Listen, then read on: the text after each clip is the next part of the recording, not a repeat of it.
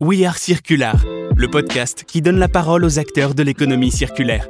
Dans un contexte de crise environnementale et sociale, la place d'une économie plus solidaire et respectueuse de l'environnement va être amenée à se renforcer. Écoutez les témoignages et les débats de citoyens, décideurs et chefs d'entreprise convaincus par la nécessité du changement de nos modes de consommation. Un podcast présenté par Vincent Rigal, créateur de Circular Place. Dans ce nouveau podcast de We Are Circulaire. J'ai le plaisir aujourd'hui d'accueillir Benjamin Perry de Pixo qui vient nous parler contenant et réemploi. Bonjour Benjamin. Bonjour. Comment vas-tu? Bah écoute, ça va bien.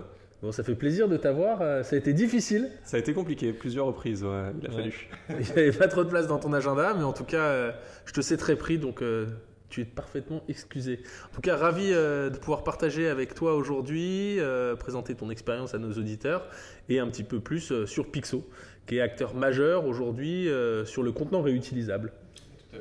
Est-ce que tu peux nous en dire un peu plus alors sur Pixo? Ouais, donc Pixo, c'est une entreprise que j'ai cofondée en 2018 avec cette ambition donc de passer des emballages jetables à usage unique vers le réemploi, principalement dans la restauration. Euh, qui est le marché, on va dire, le plus accessible des entreprises qui se lancent dans le réemploi, parce qu'il suffit d'aller voir le resto qui est en bas de chez soi ou en bas de son entreprise pour essayer de lancer un truc. C'est du, euh, on va dire, c'est de la start-up euh, un peu facile pour bêta tester. Euh, depuis Pixo, ça a beaucoup évolué, on a testé beaucoup de choses. Ce qui a vraiment changé notre activité, c'est en 2020, la loi AGEC, euh, okay. on en reparlera sûrement, euh, qui, qui, a transformé notre activité en rendant obligatoire les contenants réutilisables pour la restauration sur place. Et on a pu travailler à partir de 2020 avec McDonald's France, qui nous a permis d'avoir une certaine ampleur à Pixo, de travailler avec beaucoup d'autres chaînes, puisqu'on avait une légitimité, euh, et qui a fait évoluer l'entreprise. Aujourd'hui, Pixo, c'est une entreprise qui travaille beaucoup de chaînes différentes et qui gère des parcs de contenants réutilisables qui sont connectés avec des QR codes euh, pour faire en sorte que d'un point de vue restaurateur, il n'ait pas à gérer la complexité du réemploi avec des contenants qui se baladent un peu dans la nature, qui doivent être nettoyés parfois à l'extérieur, etc. Et que le restaurateur n'ait pas non plus à gérer euh, la motivation au retour des contenants du consommateur, c'est-à-dire comment faire en sorte que le consommateur qui prend emporté dans un contenant réutilisable ait envie de le ramener et le ramène. Tout ça, c'est géré par Pixo aussi. Ok, donc euh, ça ouvre plein de portes. Euh, hyper intéressant, envie de parler de plein de choses. Est-ce qu'on peut d'abord parler de toi? Comment t'en es venu à, à, à, cette idée? Est-ce que tu as un background spécifique ou est-ce qu'un jour tu t'es levé en te disant c'est hors de question de continuer à acheter après avoir commandé euh, des sushis ou je ne sais quoi Ouais. Euh, non, écoute, euh, à partir. Donc, j'ai fait une, prépa, puis après une école d'ingénieur. En prépa, j'ai pris ma première claque écologique. La, vraie, celle qui te met dans le fond de ton lit pendant deux jours, parce que tu te rends compte de l'ampleur de la tâche. j'ai rejoint donc une école d'ingé avec cette ambition déjà d'entreprendre de, dans l'impact. C'était mon but. Euh, L'école d'ingé que j'ai fait, euh, en plus, permet vraiment, favorise l'entrepreneuriat. Euh, donc j'ai beaucoup appris sur ce sujet-là. En sortie d'école, j'ai d'abord saisi une opportunité qui n'avait rien à voir avec l'impact. J'ai okay. fait une première start-up dans le stockage intelligent de données pour optimiser le stockage sur des clés USB.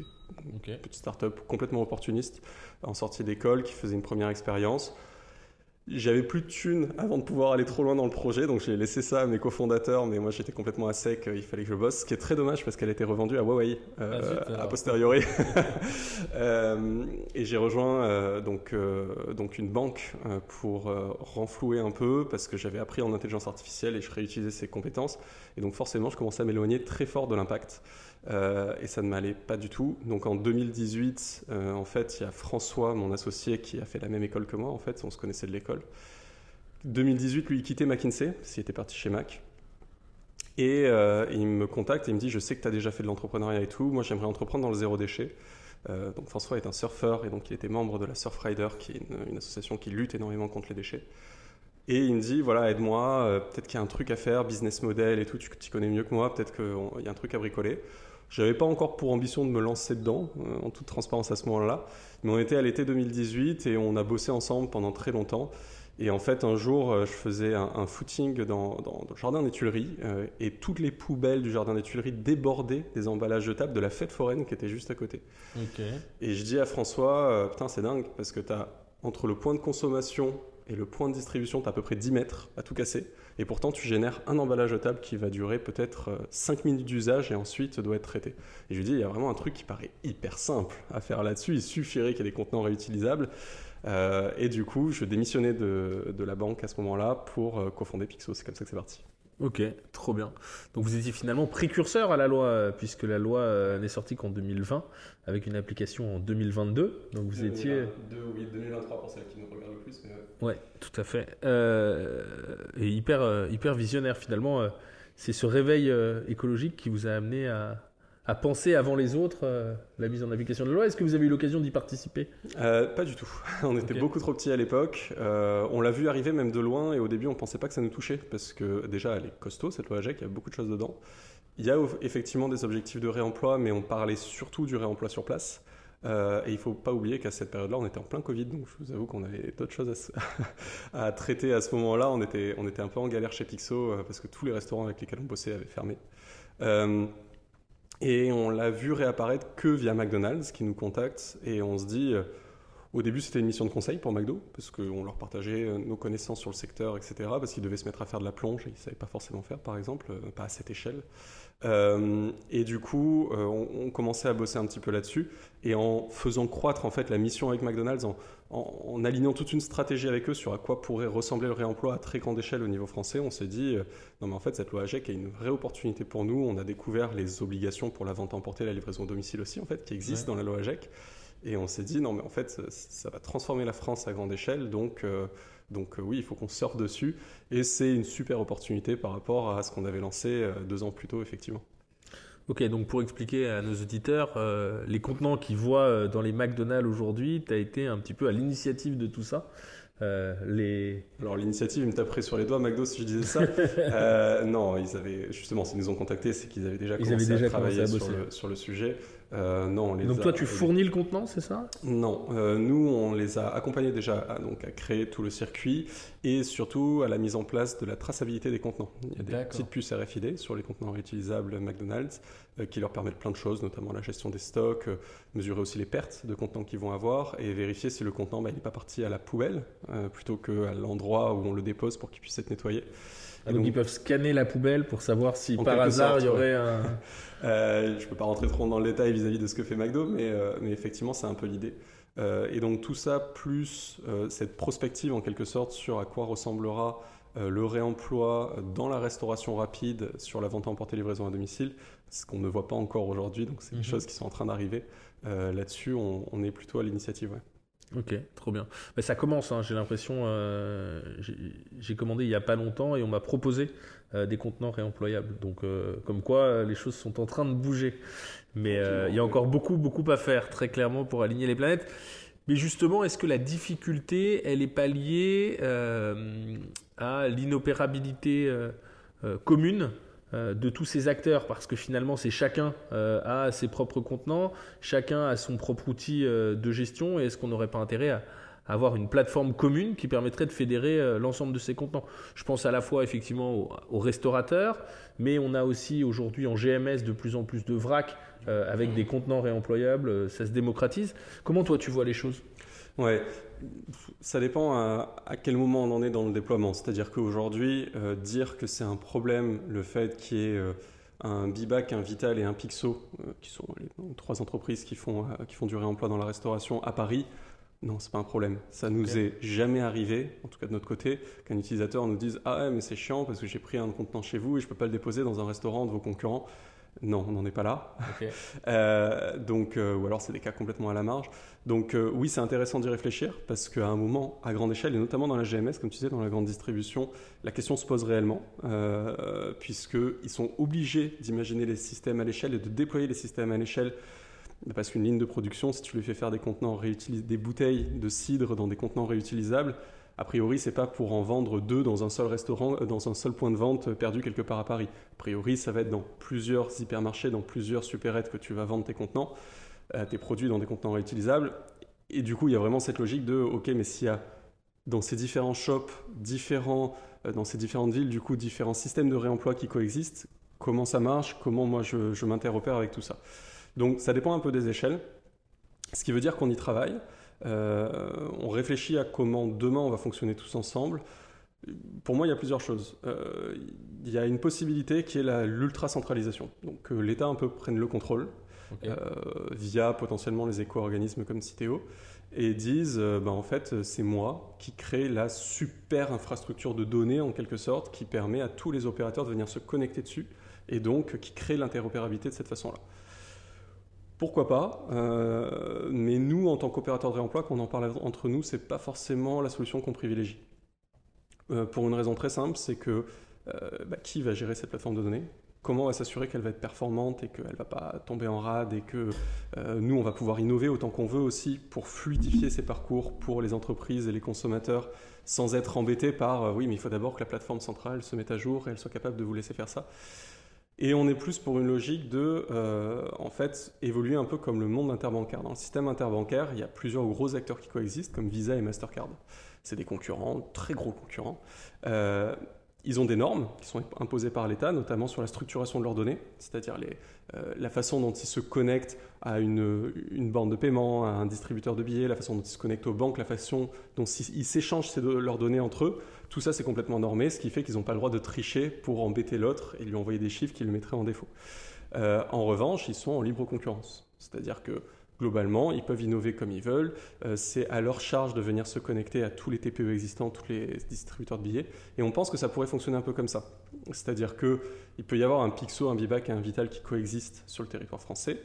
Il y a des normes qui nous obligent à faire en sorte que si un contenant réutilisable de Vital est récupéré dans un restaurant qui est sous gestion de Pixo en quelque sorte, je suis obligé d'envoyer l'information à Vital pour qu'il bah, puisse gérer ce flux de contenants. Mais en revanche, bah, c'est à moi de faire en sorte que j'ai un réseau assez élevé de restaurateurs et à fournir le, service le plus performant pour le restaurateur et mes consommateurs pour avoir euh, la plus grande part de marché. Et l'avantage que ça a par rapport à une infrastructure centralisée, c'est que euh, ça simplifie aussi les flux de données. C'est-à-dire que si je dois envoyer la, donnée d'un scan de contenant à l'infrastructure centralisée, puis que Vital la télécharge de l'infrastructure centralisée, il y a deux flux de données. Si je l'envoie simplement à Vital, il y a un seul flux de données. Du coup, il y a quand même une simplification au peer-to-peer dans le monde de la mhm. data qui est, euh, qui est préférable à la centralisation. Effectivement, c'est souhaitable et quand on connaît... Euh, euh, la façon dont fonctionnent aujourd'hui euh, les institutions publiques, on peut imaginer que la flexibilité qui vous sera offerte a posteriori sera quand même très limitée et donc votre capacité à innover euh, tout, autant. Il y a un peu de ça. Pourtant, je ne suis pas un grand défenseur du marché libre, etc. Mais pour ce genre d'usage, on n'est pas sur des infrastructures du type, tu vois, réseau électrique ou réseau ferré. Oui, il faut une centralisation et c'est logique. On va pas faire deux rails qui vont côte à côte pour aller exactement au même endroit. Les Anglais l'ont fait, on voit que ça marche pas. Voilà. On est vraiment sur quelque chose, la donnée, où en fait on va pas multiplier, voire même on va simplifier les flux en fait, comme je disais. Donc euh, c'est, je pense, préférable. On va voir où ça va parce qu'on n'a pas complètement les mains libres là-dessus, mais euh, voilà. Ça reste finalement dans la veine de, l'approche que vous aviez initialement avec Pixo, euh, de supprimer tous les points de friction euh, que pouvaient rencontrer euh, les consommateurs Ouais, c'est ça. En fait, euh, les grosses difficultés du réemploi aujourd'hui, c'est pas tant que, bah, justement, comme je disais, il y, a, différents réseaux, etc. Il y, a deux points de friction. le premier, c'est que, c'est que les gens ils connaissent pas le réemploi. ils savent pas ce que c'est. Très peu, malheureusement. c'est complètement nouveau pour eux. Ils en ont entendu parler, mais ils confondent déjà très souvent ça avec le recyclage. Euh, et ce qui fait que la seule interface qui permet d'expliquer aux gens ce que c'est le réemploi quand ils vont prendre un contenant réutilisable à emporter dans un restaurant, c'est le restaurateur. Euh, et aujourd'hui, nous, les problèmes qu'on a avec beaucoup de restaurateurs, c'est qu'ils se retrouvent à être les, euh, les plus grands vendeurs du réemploi qui existent au niveau national, alors que ce n'est pas leur métier du tout. un vendeur dans un restaurant, c'est même pas un vendeur d'ailleurs, c'est un serveur, c'est-à-dire qu'il est là pour répondre à une demande qui lui vient d'un consommateur. Il n'a même pas l'habitude de vendre une solution, il a juste à répondre à une demande entrante. Et donc quand il se retrouve tous les jours avec des pitchs qu'on lui a mis dans la bouche, ultra simplifiés, des pitchs très très simples avec toute la PLV qui va autour pour que le consommateur ensuite il puisse documenter, que ce ne soit pas au serveur de tout faire. Malgré tout ça, il se retrouve à répéter en permanence euh, est-ce que vous voulez un emballage jetable ou je vous le mets dans un contenant réutilisable par exemple Il joue le rôle de prescripteur finalement. Il est très prescripteur et il y a beaucoup de gens qui soit disent un non catégorique, il y en a. Mais c'est violent pour le serveur parce que, comme je disais, il n'a pas l'habitude de vendre. Donc se prendre des noms, c'est un peu violent pour lui. Donc au bout d'un moment, il va peut-être abandonner. Soit il y a des gens qui disent Ah oui, ça m'intéresse, mais ils vont demander un milliard d'informations. Euh, oui, mais les contenants, par exemple, si c'est des contenants plastiques, les contenants ils sont en plastique, est-ce que c'est vraiment bien pour la planète et où est-ce que vous les nettoyez? Ah oui, mais qu'est-ce qui se passe si je ramène pas mon contenant, etc. Ou le serveur, il peut dire, mais tout ça vous est expliqué dans la solution Pixo, vous allez voir, etc. Quoi qu'il arrive, il a perdu 30 secondes, une minute.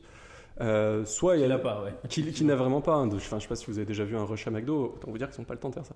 Donc, euh, c'est c'est un vrai problème, c'est le gros problème qu'on a aujourd'hui, c'est le manque d'information, ce qui fait que beaucoup de restaurateurs, euh, il y en a certains voilà, qui, qui baissent les bras et qui se disent c'est un peu trop compliqué. Donc nous, les demandes qu'on a, parmi toutes les demandes qu'on a au gouvernement, c'est notamment cette communication sur le réemploi, un peu comme toutes les pubs qu'on a tous connues sur le recyclage, qui expliquent le bon geste, etc., qu'on commence à communiquer sur le réemploi pour expliquer un peu comment ça fonctionne, la trajectoire de la France vers le réemploi, l'expliquer aux Français, son impact environnemental, etc., pour euh, commencer à aider un peu nos restaurateurs là-dessus.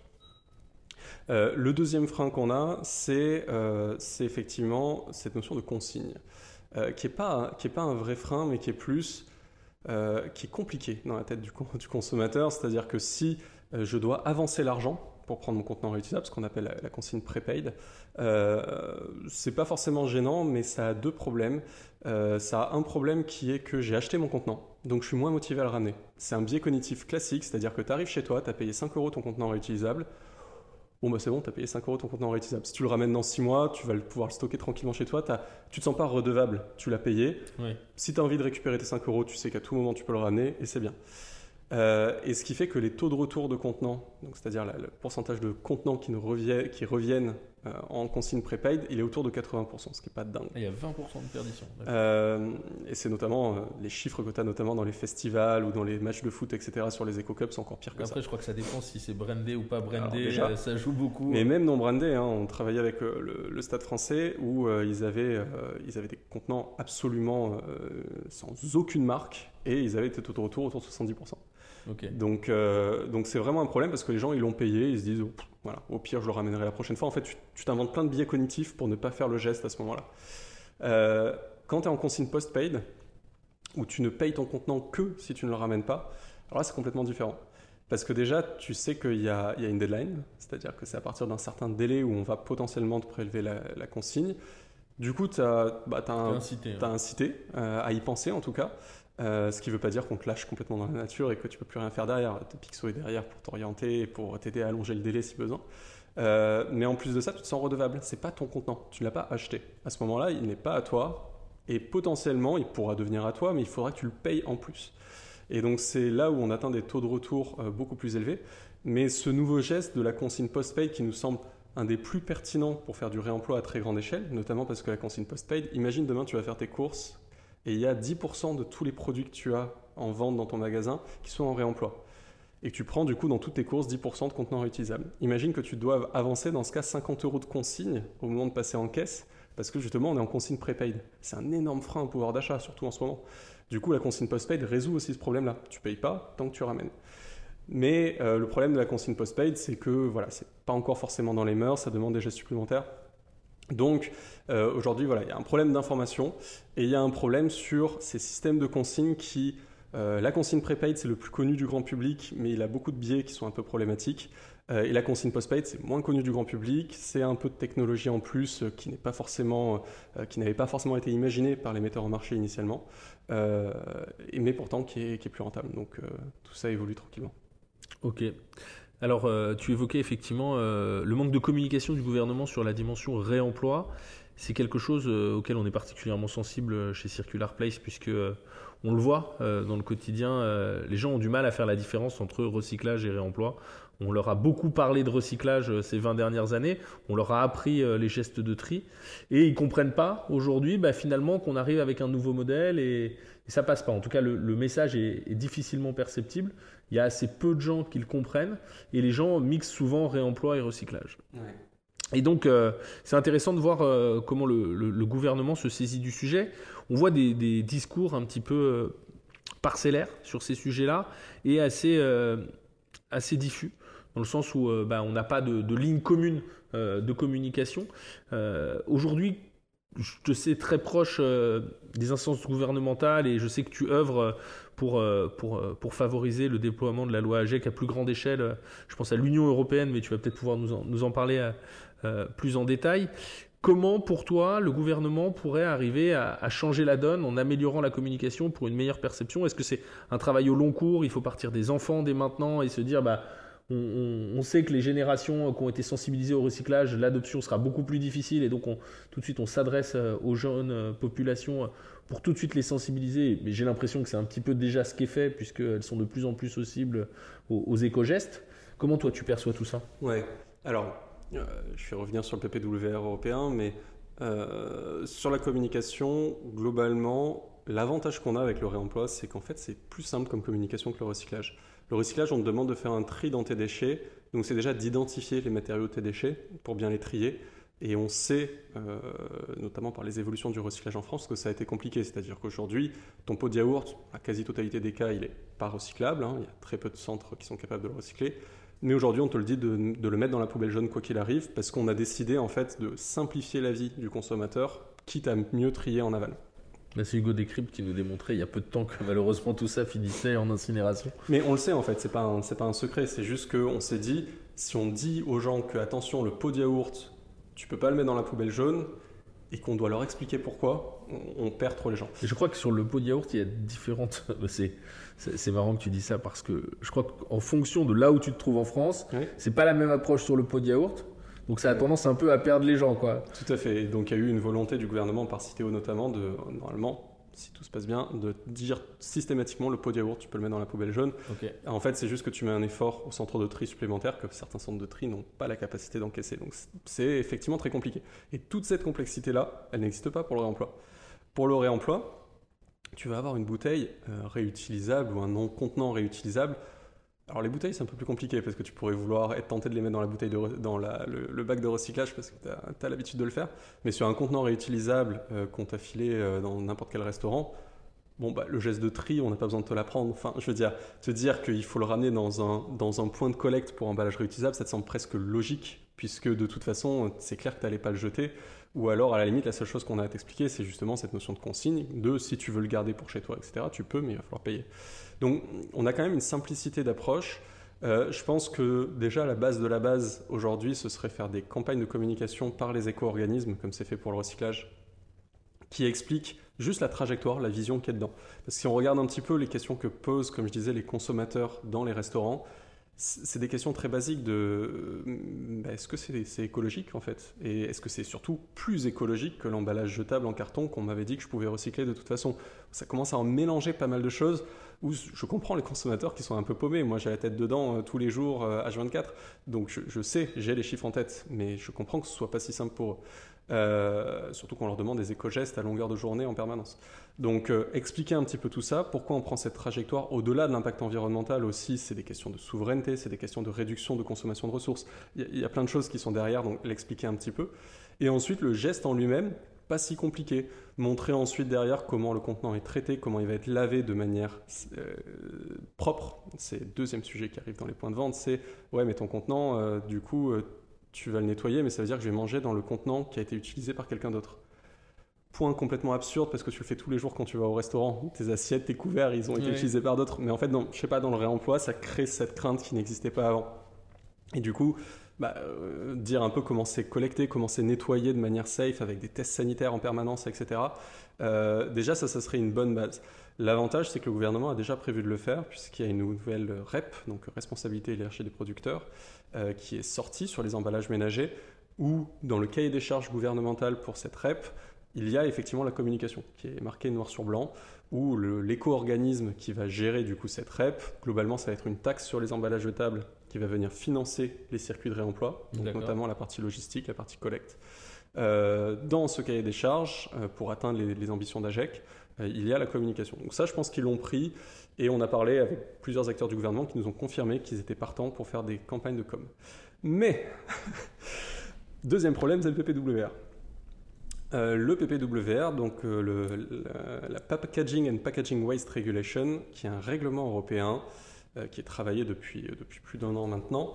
Euh, suit beaucoup de lobbying de ce qu'on voit en tout cas. c'est très médiatisé qui est, euh, ouais, ce qui est très très compliqué. Euh, il y a une explosion du lobbying en ce moment partout dans le monde. Hein. C'est pas que sur le PPWR, mais le PPWR. Sur les sujets écologiques, j'ai l'impression que c'est encore plus présent. Bah, vous avez vu la délégation à la COP euh, en ce moment de, de l'industrie pétrolière, qui est la troisième plus grosse délégation, tout pays confondu. Donc c'est quand même assez incroyable.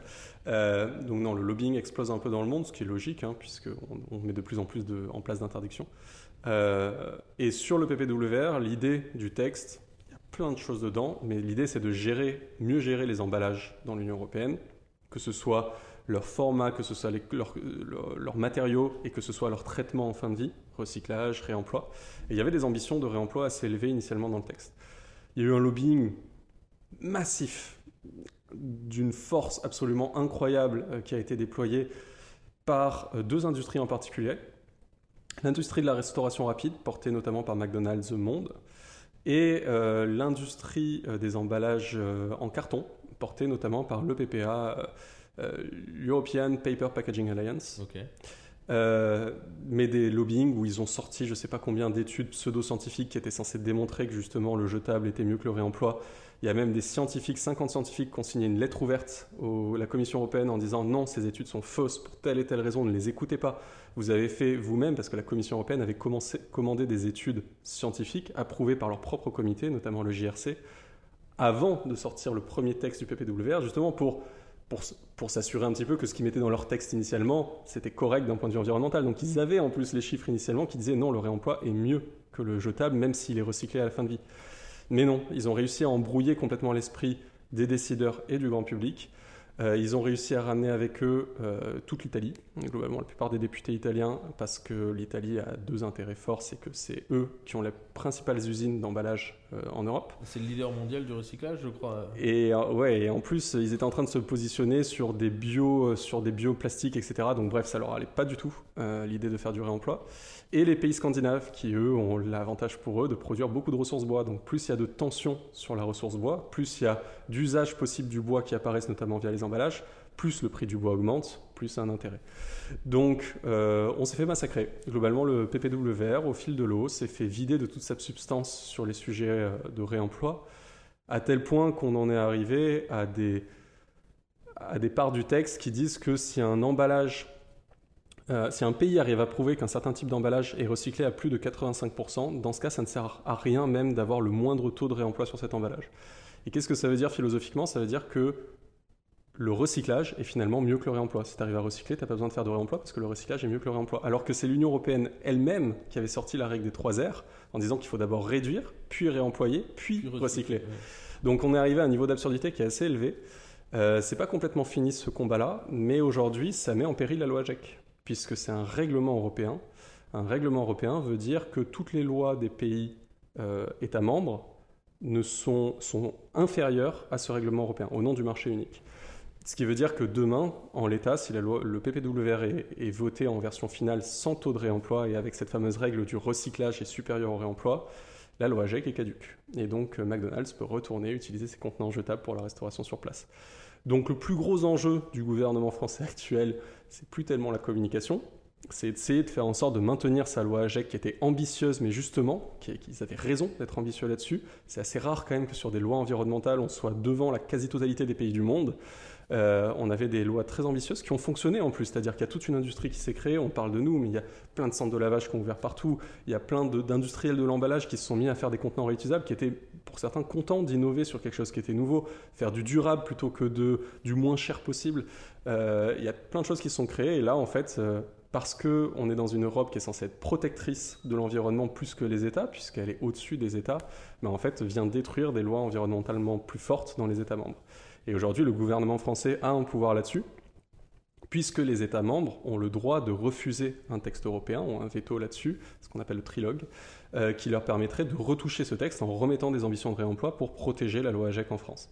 Et donc euh, on compte sur eux au maximum pour faire pression au niveau euh, de l'Europe et surtout remettre des ambitions de réemploi pour que notre précieuse loi AGEC ne parte pas. Bon, donc on compte sur le gouvernement pour œuvrer euh, en ce sens et faire évoluer les choses significativement euh, sur la partie consigne. Justement, en parlant de consigne, j'ai l'impression qu'il y a de la même manière un message qui a du mal à passer entre, euh, entre ce qu'on a appelé la consigne pour réemploi, mais tout ce qui touchait aussi à la consigne de façon plus générale au niveau des éco-organismes.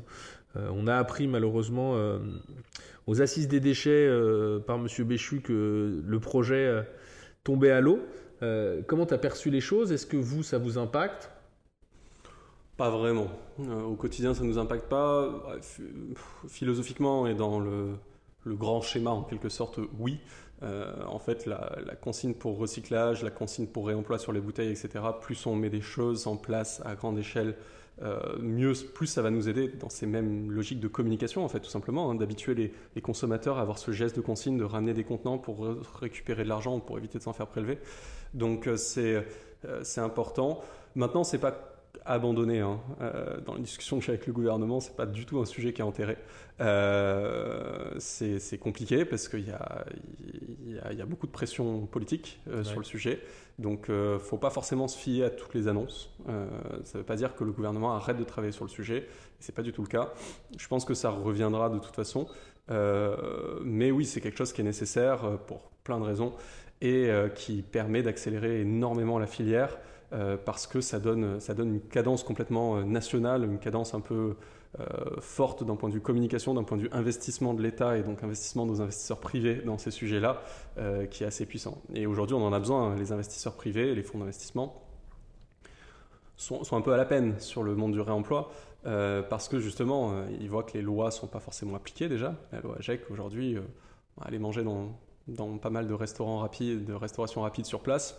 Allez, vous avez une chance sur trois d'avoir des contenants réutilisables. Euh, et pourtant, ils sont obligés de le faire depuis janvier. Donc, euh, pourtant, je crois qu'il y a eu des contrôles, non? Il y a des récemment, ouais. ouais ça se renforce de ce que j'ai cru comprendre. Ouais, récemment, il y a eu des contrôles. C'était, euh, c'était une bonne chose. On l'avait largement demandé. et ça va aider, je pense, à cette transition, mais il faut que ça continue. Et bien sûr, plus le gouvernement se mouille, en quelque sorte, notamment avec des sujets comme la consigne nationale, etc., euh, plus ça, renforce cette tendance et plus euh, à tous les acteurs de l'industrie, que ce soit les centres de lavage, les logisticiens, les fabricants d'emballage ou des opérateurs de réemploi comme nous, euh, ça nous aide aussi à aller chercher des fonds pour répondre techniquement aux lois qui ont été mises en place par le gouvernement. Oui, ça envoie des messages plus clairs et, significatifs sur le, le, cheminement à suivre. C'est ça, parce qu'à l'inverse, quand une loi n'est pas appliquée, euh, ce qui se passe, c'est que le discours du gouvernement aujourd'hui, c'est, euh, on y adhère, on n'y adhère pas, c'est, euh, il peut y avoir une croissance verte. Hein.